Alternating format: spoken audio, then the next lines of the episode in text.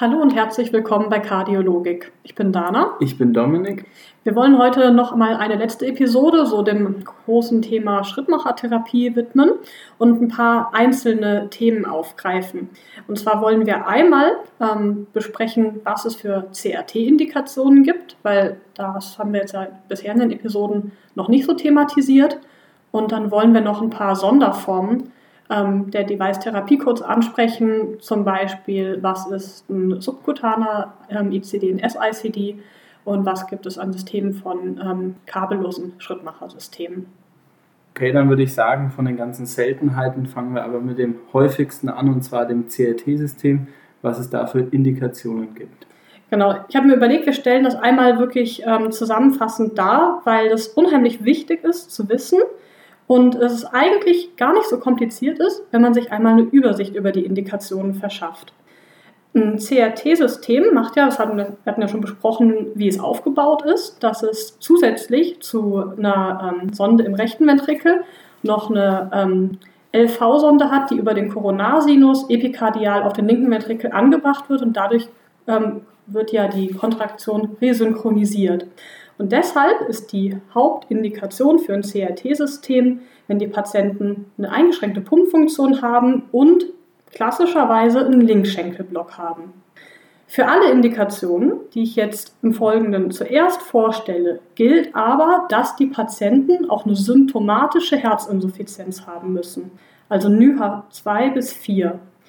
Eine Klasse 1 Indikation besteht für Patienten, mit einer symptomatischen Herzinsuffizienz, die eine EF kleiner gleich 35 haben und einen Linkschenkelblock, der, wo der QRS-Komplex mehr als 150 Millisekunden ist. Hier Klasse 1 Empfehlung. Eine Klasse 2a Empfehlung haben Patienten, die auch wieder die symptomatische Herzinsuffizienz haben, EF kleiner gleich 35 und einen Linkschenkelblock, wo der Linkschenkelblock aber schmaler ist, 130 bis 150 Millisekunden. Die haben eine 2a-Empfehlung. 2a-Empfehlung ist ja übersetzt, da sollte man einen CRT in Betracht ziehen. Wer auch eine Klasse 2a-Empfehlung hat, sind Patienten mit einer symptomatischen Herzinsuffizienz, EF kleiner gleich 35, die einen QRS-Komplex haben größer als 150 Millisekunden, wo es aber kein typischer Linkschenkelblock ist. Also einfach gesagt, alles, was kein Linkschenkelblock ist, zum Beispiel ein Rechtschenkelblock. Auch 2a-Empfehlung. Eine Klasse 2b-Empfehlung haben Patienten, die auch wieder EF kleiner gleich 35, die einen QRS-Komplex haben, 130 bis 150 Millisekunden bei einem Nicht-Linkschenkelblock.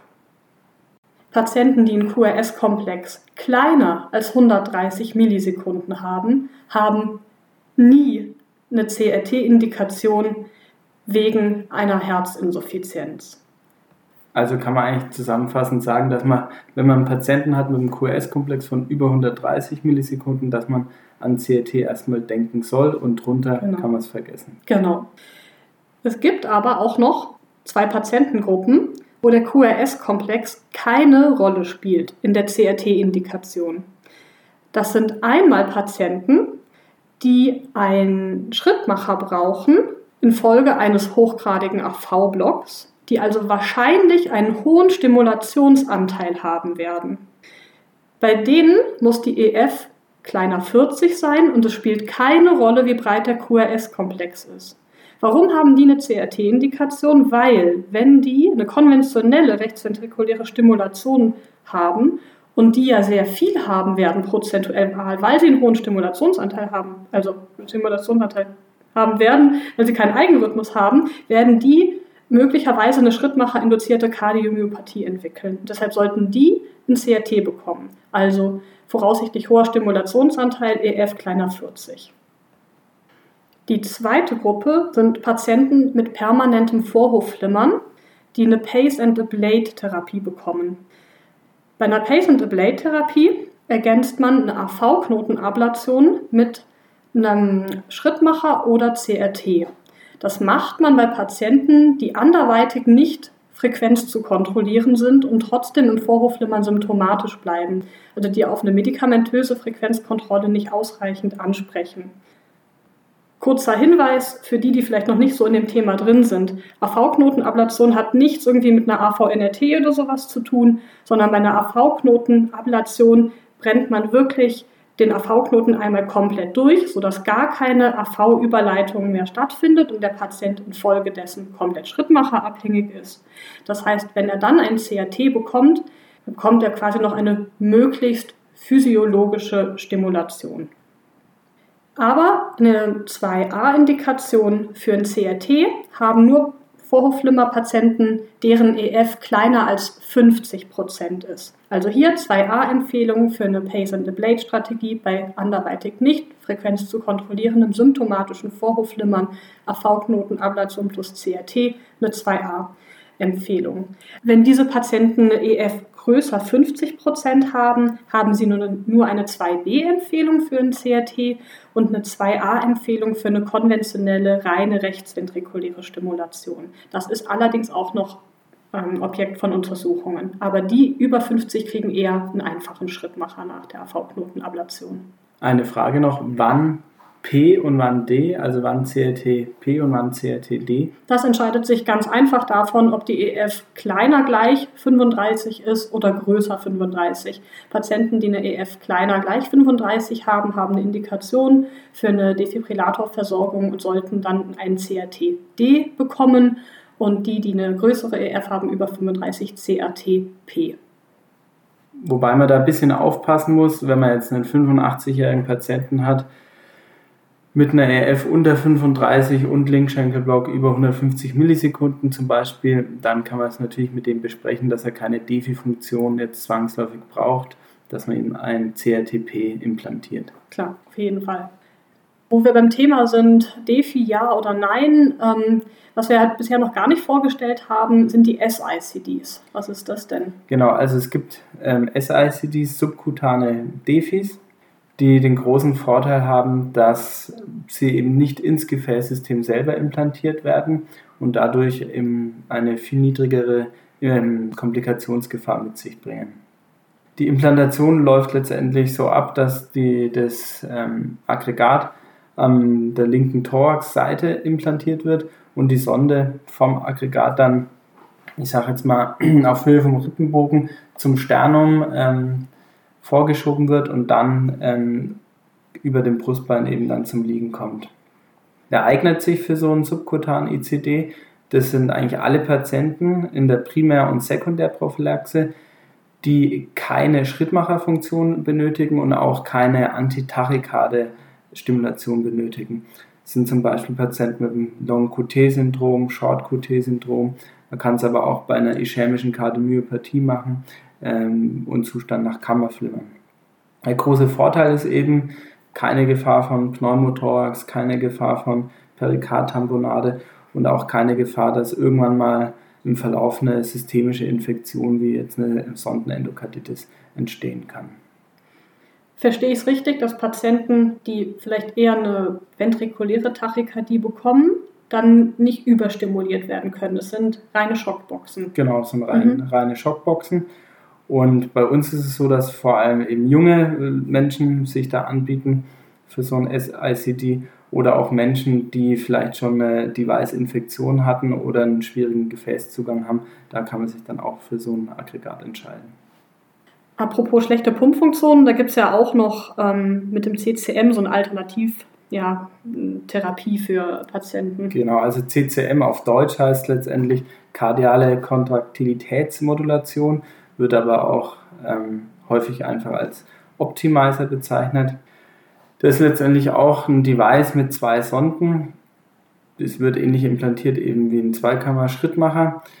Ähm, Besonderheit von dem ist, dass er in der Refraktärphase eine Stimulation ähm, abgibt und somit keine Kontraktion auslöst, sondern auf den Kalziumhaushalt letztendlich jetzt einen Einfluss ausübt, sodass die ganze äh, Kontraktionskraft vom Herz verbessert wird.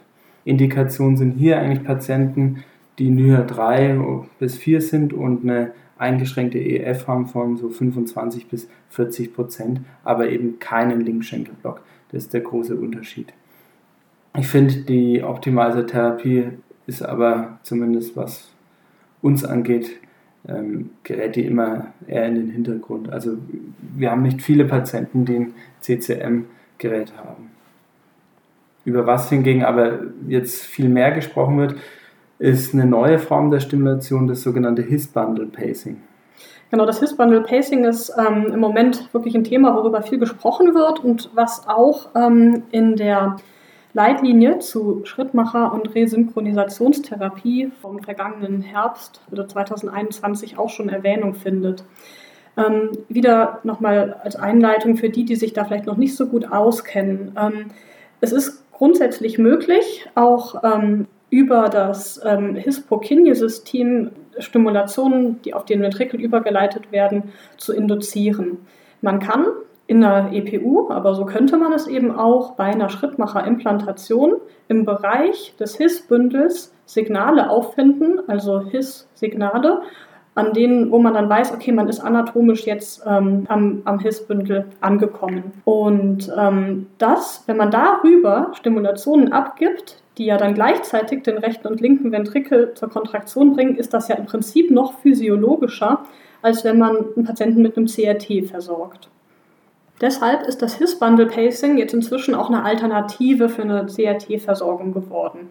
Und zwar sagt die Leitlinie, dass ein His-Bundle Pacing allgemein eigentlich aufgewertet werden kann zu einer 2a-Empfehlung für Patienten, die eine CRT-Indikation haben, bei denen die Implantation von der LV-Sonde, also von der Coronarsinus-Sonde, misslingt oder schwierig ist und dann wäre ein His-Bundle-Pacing eine Alternative für zum Beispiel eine chirurgische epikardiale LV-Sondenimplantation. Was man allerdings wissen muss beim His-Bundle-Pacing ist, dass das natürlich in der, bei der Implantation schwieriger ist anzubringen und dass die Patienten auch eine spezielle Schrittmacherprogrammierung brauchen. Man hat ja nicht wie sonst eine einfache Vorhofsonde und Ventrikelsonde und stellt das entsprechend ein, sondern man hat halt eine äh, His-Bundle-Sonde. Das heißt, das braucht auf jeden Fall die Expertise und die Patienten können halt vielleicht auch nicht ganz standardmäßig mit ihren Schrittmacherkontrollen nachversorgt werden.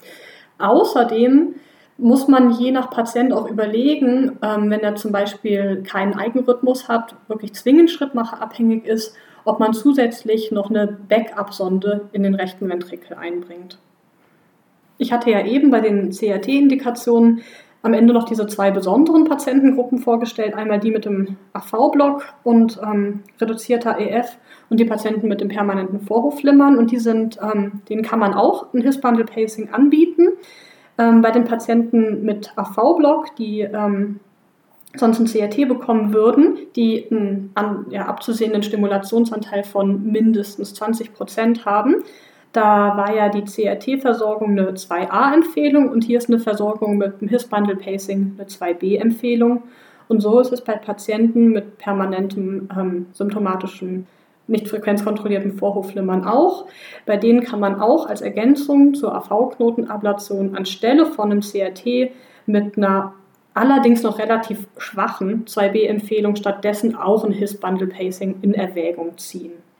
Was auch im Moment ähm, Thema von Studien ist, ist das Linkschenkel-Block-Pacing. Das ist ja, wenn man sich das mal physiologisch überlegt, auch sehr elegant, wenn man gleich ähm, das, äh, das linke System direkt stimuliert. Dabei würde man dann ähm, bei der Implantation den, ähm, die Sonde ein bisschen distal vom Hiss-Signal anbringen und sich dann durch das Septum durchbohren oder reinbohren. Ähm, das ist insbesondere natürlich bei ähm, Blockbildern sinnvoll, die infrahisär entstehen. Aber Linkschenkel-Block-Pacing wird zwar in manchen Zentren schon gemacht und wird auch bisher sehr positiv beobachtet, aber ist eben noch nicht etabliert. Was wir jetzt zu guter Letzt ja bisher noch gar nicht besprochen haben, noch kurz erwähnen wollen, sind die kabellosen Schrittmachersysteme. Genau, warum ist man da drauf gekommen? Letztendlich ist es ja so, dass die meisten Komplikationen bei den konventionellen Systemen entstehen ja durch die Sonden, Elektrodendislokationen oder Sondenbrüche und Infektionen. Und durch die kabellosen Schrittmacher ähm, kann man diese Komplikationen eben umgehen. Die werden letztendlich, oder die häufigste Indikation ist ähm, bradikales Vorhofflimmern und Patienten eben, die einen schlechten Gefäßzugang haben. Bei uns war es beispielsweise mal ein Patient, links ging es nicht wegen Dialyse, rechts hat er einen Port gehabt. Und dann hat man sich letztendlich für einen kabellosen Schrittmacher entschieden. Bei uns war das beispielsweise von der Firma Medtronic, der Migra, den wir ja auch als Kardiokapsel bezeichnen. Ähm, also rechte Leiste wird dann implantiert, es sind relativ große Schleusen, wird dann vorgeführt zum Herz und im Septum eben platziert und da ähm, fixiert. Da gibt es je nach Hersteller eben unterschiedliche äh, Fixierungsmöglichkeiten. Wichtig ist da auch Kontrolle RAO, LAO und AP, dass der eben wirklich im Septum nicht an der freien Wand oder im Apex liegt.